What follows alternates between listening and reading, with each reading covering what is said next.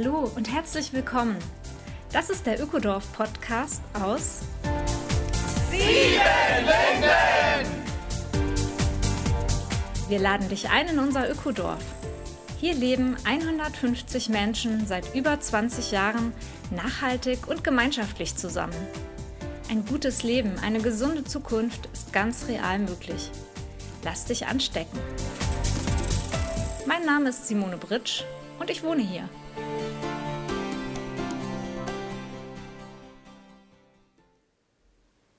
Hallo, herzlich willkommen, Ökodorf Podcast Folge 26. In Folge 18 hatte ich mit Champa bereits lang und breit über unser Trockentoiletten-Trennsystem gesprochen und wie wir aus Fäkalien wertvolle Erde gewinnen. Wir legen in Siebenlinden auch in diesem Bereich sehr viel Wert auf Nachhaltigkeit und heute geht es nochmal um eine neue Möglichkeit, die menschlichen Fäkalien, die kein Müll, sondern wertvoller Energielieferant sind, optimal zu nutzen. Also, wie macht man aus Scheiße Energie? Darüber rede ich mit François de Wett, denn er und sein Team widmen sich intensiv den Biogasanlagen. Eine kleine Mini-Biogasanlage haben sie in Siebenlinden aufgebaut. François erklärt, wie sie funktioniert und wie man nachhaltig und in Kreisläufen in diesem Bereich denkt. Er macht uns klar, warum kleine Biogasanlagen, die organische Reste verdauen, sich ganz wesentlich von den riesigen Biogasanlagen unterscheiden, für die eine landwirtschaftliche Produktion betrieben wird. Wenn das Experiment Mini-Biogasanlage über diesen Winter in Siebenlinden erfolgreich läuft, können wir vielleicht schon bald die gesamte Kacke des Ökodorfes in einer großen, neu aufzubauenden Biogasanlage verwerten. Hallo François, du bist aus dem weiten Berlin angereist und ich freue mich, dass du dir jetzt Zeit genommen hast, um mit mir über Biogasanlagen zu reden. Ja, gerne. danke, danke, dass ich hier sein kann und freue mich auf den Gespräch. Ja, ich glaube, es ist gut, wenn wir am Anfang mal beginnen, äh, eine Biogasanlage nochmal zu verstehen. Man sieht ja oft diese großen, aufgeblasenen, meist dunkelgrünen Behälter in der Landschaft stehen. Wir sprechen hier von kleinen Biogasanlagen, von sehr kleinen. Aber lass uns zuerst mal das Prinzip erklären. Also, was kommt in eine Biogasanlage rein und was kommt eigentlich dabei raus? Okay, ganz unterschiedlich. Ähm, man hat natürlich die große kommerzielle äh, Biogasanlagen und da kommt alles Mögliche auch rein. Ne? Ähm, man hat die auch äh, für große Städte, wo die, die, die Grauwasser auch damit verarbeiten. Häufig in äh, wieder dritten Weltländer, so wie in Indien. Man hat natürlich auch die Möglichkeit in Städte, so wie in Berlin. Es ist jetzt vor kurz angefangen, vor zwei Jahren oder so, da ist es jetzt Pflicht, um eine Biotonne zu haben zu Hause und deine ganze Biomüll auch zu trennen. Und das geht alle zu riesengroßen Biogasanlagen in Berlin zum Beispiel, wo am meisten Strom erzeugt werden ne, mit dem Biogas. Man hat natürlich auch die andere Variante, wo die große Ackerbau und das, das wir, hat hier in Deutschland und in anderen europäischen Ländern gar nicht so eine gute Name, ne? so, wo Riesenfläche äh, angebaut werden, nur um diese riesen Biogasanlage zu futtern. Ne? Das hat positive und negative Wirkungen natürlich. Ne? Und der Unterschied zwischen äh, die kleinen, die wir hier haben, und die großen ist, dass wir benutzen eigentlich deine normale Müll, die man zu Hause hat. Ne? Also Biomüll, Küchenabfälle und so, Essen, die schlecht geht, ne, so alt wird und so, die sowieso weggeschmissen werden, kann man in Energie umwandeln. Zu Hause. Und außerdem kann man natürlich auch Fäkalien da rein tun. Wir haben eine spezielle Toilette, die wir mit unserer Biogaslage normalerweise verbunden. Und damit haben wir jetzt zusammen ein bisschen Erfahrung gemacht auch. Aber was wir jetzt hier versuchen, ist völlig was Neues für uns. Erklär doch nochmal, also sagst du mir ja immer, Simone, so eine Biogasanlage funktioniert wie eine Verdauung, wie ein großer Magen-Darm-Trakt. Ja. Was passiert ja. denn also mit diesen ganz verschiedenen organischen Stoffen, die man da reinkippt? Es funktioniert genauso wie bei einem Kuh zum Beispiel, ne? ein großes Tier oder ein Mensch. Wir haben alle Mikroben, äh, Bakterien im Magen, die uns damit helfen, die zu verdauen. Und Eine Mikrobiogasanlage ist nichts außer eine riesen Magen. Das braucht dann auch die, dieselbe Bedingungen wie eine Mage zum Beispiel. Das braucht genaue Bakterium drin. Temperatur ist ganz wichtig. Ne? Das muss auch warm bleiben, dass dieser kleine Mikroorganismus auch glücklich sein kann und normal funktionieren kann. Und wenn so eine Biogasanlage so richtig glücklich ist und vor sich hin verdaut, was scheidet sie denn dann aus? Niedrige Temperaturen, ne, das, das ist gar nicht gut. Man muss immer eine stabile Temperatur haben, zwischen 16, 16 und 35 Grad oder so. Das ist eigentlich perfekt. Und was auch mit äh, sinkenden Temperaturen, sinkende pH-Wert auch. Und dann hat man eine unhappy Biogasanlage zum Beispiel. Und hinten kommt dann Biogas raus und Flüssigdünger. Ja, richtig. Zwei so Produkte zu sagen, die man da ähm, erzeugen. Die erste ist Biogas. Und das Biogas kann für viele verschiedene Sachen verwendet werden. Ja, man kann es zum Beispiel nur in eine kleine Koche benutzen. Das gibt dann eine perfekte kleine Kreislauf. Ne? Äh, stell dich vor, ein kleines Restaurant, wie viel Essen sie wegschmeißen. Ne? Manche Gäste essen nicht ihre ganze Teller. Das geht dann im Kompost oder Biotonne. Und das kann man zum Beispiel vor Ort benutzen, im Biogas zu verwenden. Also dann hat man, kann man mit die, die Essen, die man heute wegschmeißen, kann man morgen mit kochen. Eine perfekte Kreislauf zum Beispiel. Heißes Wasser, wir haben ähm, Wasserkocher auch, die mit Biogas funktionieren. Lampen, die mit Biogas funktionieren. Sogar Stromerzeuger. Einen kleinen Kühlschrank habe ich auch gesehen auf eurer Website, kann man auch sogar anschließen. Also man kann mit Biogas direkt vor Ort kleine Geräte betreiben. Die, das Biogas fließt in einer kurzen Leitung direkt vor Ort zu den Geräten hin und erzeugt dort eben eine Flamme oder warmes Wasser oder Licht. Ganz ja, verschiedene ja. lokale kleine Möglichkeiten um das Biogas direkt einzusetzen, da wo es entsteht, ohne großes Leitungsnetz. Das ist schon eine coole Lösung. Ja, genau, finden wir auch. Und das Zweite, was aus der Biogasanlage rauskommt, ist ja ein Flüssigdünger. Ja, die ist auch wichtig, weil das ist erstens ist es eine organische Dünger. Ne? Ganz viele Dünger, die benutzt werden, die sind chemically hergestellt. Ähm, Kunstdünger, sagen wir in Deutschland. Kunstdünger, ja. Kunstdünger, ja. Ja, und das, wir versuchen alle davon wegzukommen. Und was mit einer Biogasanlage sehr gut ist, das wird alles so abgebrochen, dass man am Ende nur dein äh, NPK-Werte haben und die kann direkt auf ihre Gemüsegarten wieder benutzt werden zu Hause oder auf dem Wiese oder so. Das ist auf jeden Fall so, wenn man nur organische Abfall nutzen da entsteht dann keine Gefahr, also dass da etwas fremd oder etwas da drin ist, die nicht da drin gehört. Also nochmal zusammenfassend. Ich kippe in meine Biogasanlage organische Abfälle, Reststoffe, Essensreste, die Brennnesseln, die ich irgendwo in der Ecke ähm, entfernt habe vom Garten. Ich lasse das Ganze gären und schon nach kurzer Zeit entsteht Biogas und Flüssigdünger, wo ich einfach nur noch ernten muss. Das Gas kann ich direkt vor Ort verwenden und den Flüssigdünger kann man eben als organischen Dünger direkt auch selber nutzen oder an die Nachbarn weitergeben. Die Anlage, die wir jetzt hier in Siebenlinden aufgestellt haben, die hat ungefähr einen Durchmesser von, weiß ich nicht, 1,50 oder wie groß ist die und vielleicht 1,50 hoch etwa. Genau, die, die wir jetzt hier aufgebaut haben, die hat ähm, äh, eine Größe von zwei bei zwei Meter, so vier Quadratmeter und 1,30 hoch. Die ist ziemlich klein, aber die produziert auch 1000 Liter Biogas pro Tag. Ne? Wow, wie viel müssen wir reinkippen, damit wir 1000 Liter Biogas pro Tag ernten? also wenn wir, wenn wir nur die, äh, die Küch Küchenabfälle oder Gemüse aus dem Garten, die Apfeln, die in welche Bäume runterfallen und so, wenn wir die benutzt, drei bis vier Kilo pro Tag, entstanden dann 1000 Liter Biogas. Drei bis vier Kilo organischen ja. Abfall pro Tag, dann habe ich 1000 Liter Gas, also ein ganz äh, großes Volumen eigentlich wo man schon ein bisschen was mit äh, auch kochen kann oder erhitzen kann.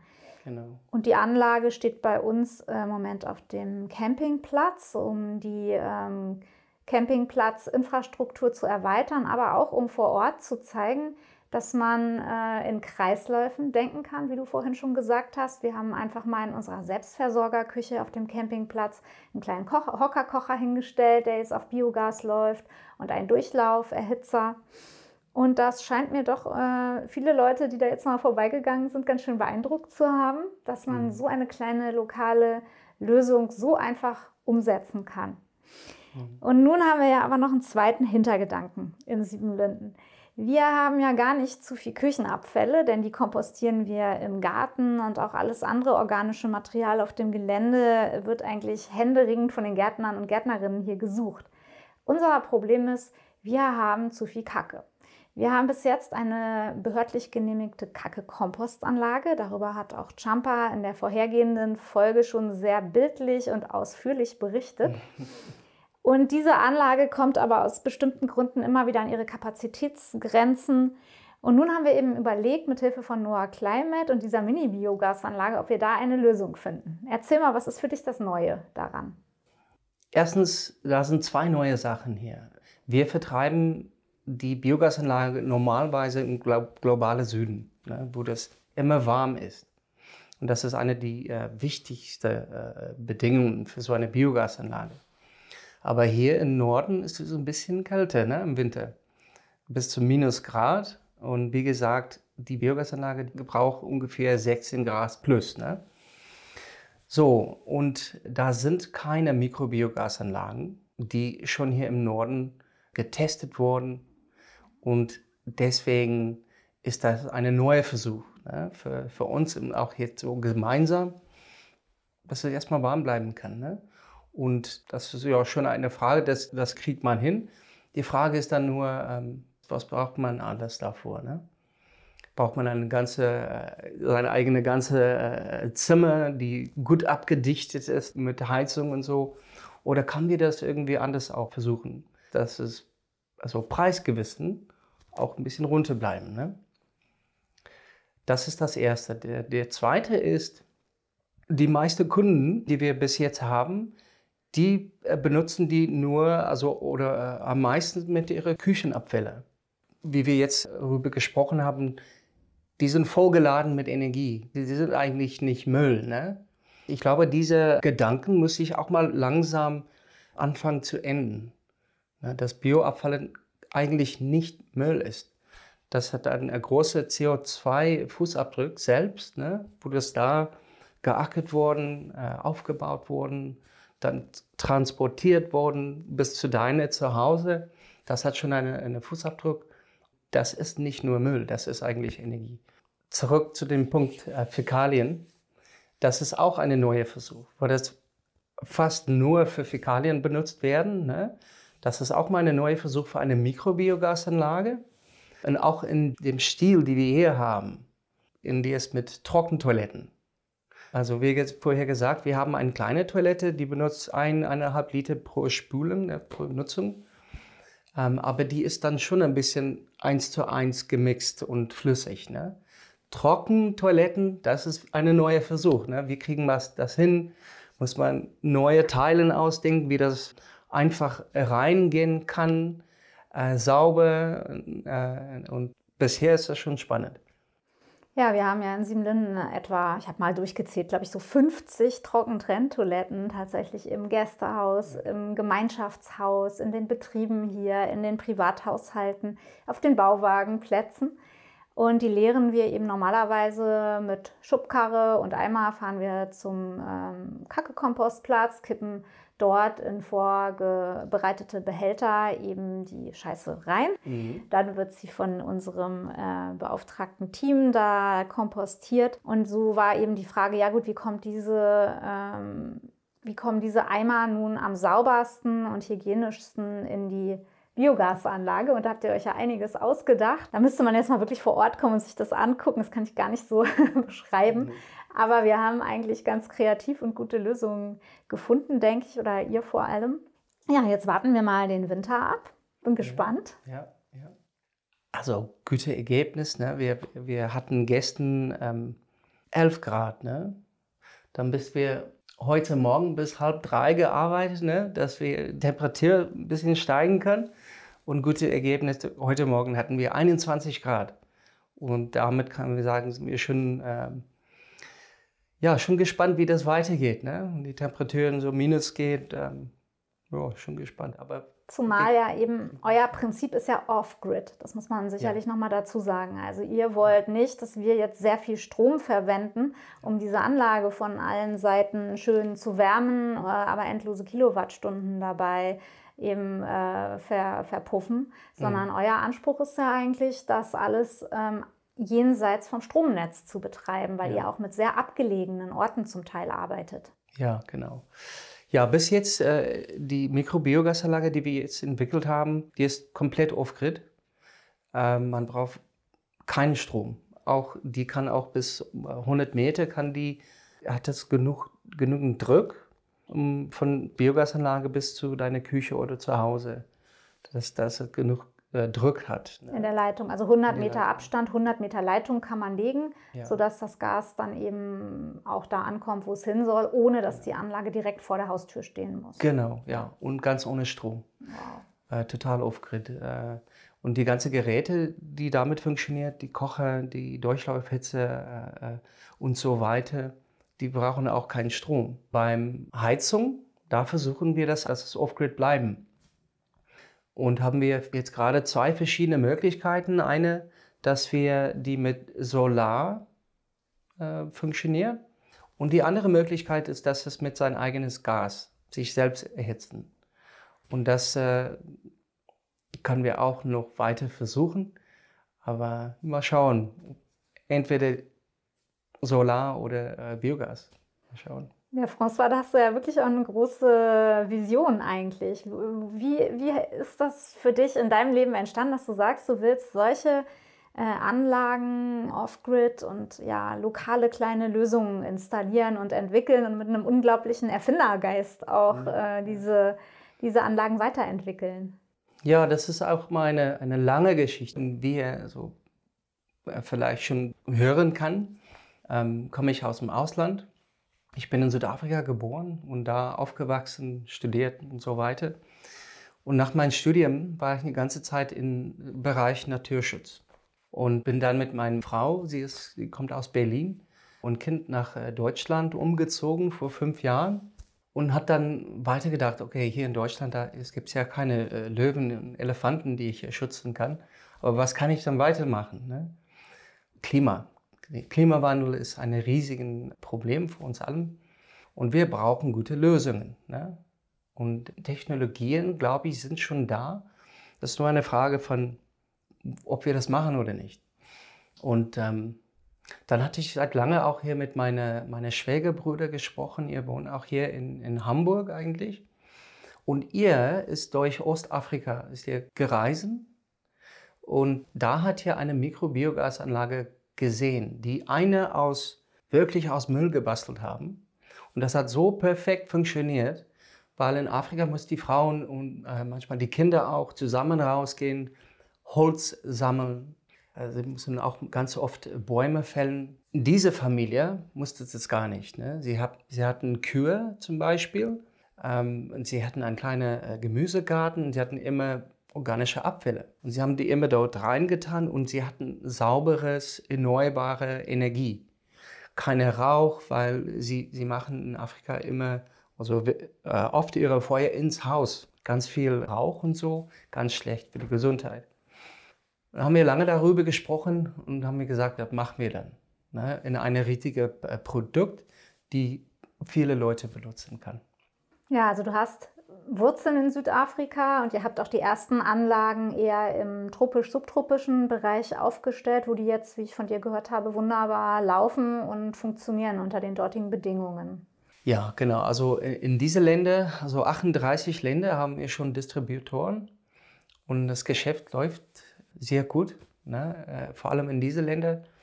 Und das konnte auch sehr schön sein, dass wir hier eine Winterkit oder eine Winterlösung finden, dass wir das hier im Norden auch äh, richtig häufig oder täglich im Winter auch benutzen können. Und es gibt nicht nur das Biogas, was den Menschen da so wertvoll ist in den Regionen, wo ihr bisher arbeitet, sondern es ist auch der Flüssigdünger, der zum Teil sogar als Nebenverdienst verkauft werden kann, oder? Ja, genau. Da haben wir schon ein paar Beispiele. Also der erste ist, wo, wo äh, Familien ganz viele Vieh haben, Kühe zum Beispiel, produzieren sie ganz viel Biogas. Das benutzen sie für, wie vorher gesagt, verschiedene Sachen. Aber sie produzieren dann auch viele äh, organische Dünge. Manche sogar 400 Liter pro Tag. Und wenn man äh, so ein bisschen nachschaut, sind diese Produkte erstmal ganz angefragt, weil wir versuchen immer alle von dieser künstlichen Dünge wegzukommen. Man kann dein Essen dann auch nicht Bio nennen. Ne? Und in diese Länder verkaufen sie das Produkt für ziemlich viel Geld. Also 5 Euro pro Liter ist normal. Und stell dich vor, dass man 400 Liter im, Tag produzieren. Was für eine Einnahmen das für so eine Familie ist zum Beispiel. Ne? Das, ja, und vor, vor, allem finde ich eben wichtig, ähm, dass ähm, der Ertrag, also auch der finanzielle Ertrag, wirklich bei den Familien bleibt. Und das ist sicherlich auch der große Unterschied zu diesen riesigen Biogasanlagen, die hierzulande betrieben werden, wo mhm. einfach äh, oft Konzerne dahinter stehen und ja. wo letztendlich die ähm, ja, agrarindustrielle Landwirtschaft auch mit dranhängt mhm. und befeuert wird. Ja, dadurch, mhm. dass wir wirklich ganze Flächen haben, die nur für diese Biogasanlagen mhm. eben ja eigentlich überhaupt nicht naturnah bewirtschaftet werden. Und da finde ich einfach diese Lösung auch für uns total gut, die Reste in die Biogasanlagen in lokale und kleine Initiativen ja. da, darauf zu setzen, dass es vor Ort einfach funktioniert und in der Hand der Menschen ist. Ja, ja genau. Ja, genau, richtig. Lokal, regional, dass es so bleibt, das ist immer gut.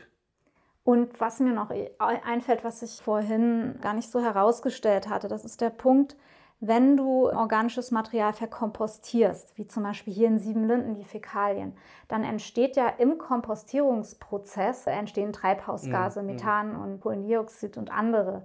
Mhm. Und in Siebenlinden ist es ja nun so, dass wir fast überall komplett auf regenerative Energien schon umgestellt haben.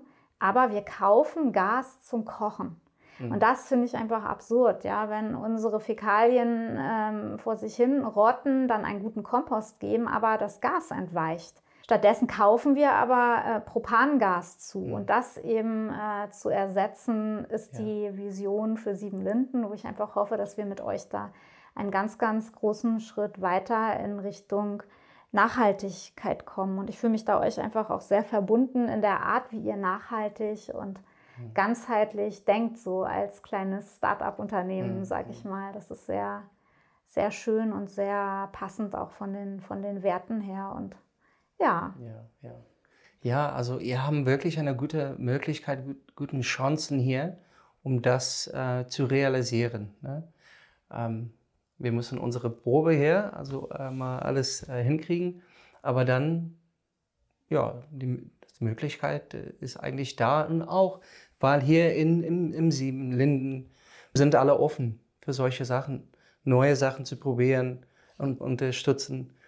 Und ich glaube, wir kriegen das hin. Ich würde mich freuen, wenn wir im Frühjahr nochmal gemeinsam drauf schauen, auch vielleicht in einer Podcast-Folge, denn nach dem Winter wird unsere Siedlungsgenossenschaft, denke ich, die Entscheidung fällen können, ob wir eine sehr große Biogasanlage hier anschaffen. Wie groß wäre die denn ungefähr, wenn du mal vielleicht die Dimensionen einmal umreißen kannst, um den gesamten Siebenlinden-Shit, sag ich mal, mhm. ähm, sinnvoll zu verwerten in einer großen Biogasanlage? Okay, so mit, mit einer kleinen kleine Biogasanlage, äh, die, die wir jetzt gerade hier aufgebaut haben, eineinhalb Kubikmeter, ähm, damit kann man bis zu 50 Personen pro Tag kann die für ihre Toilettengang benutzen. Ja?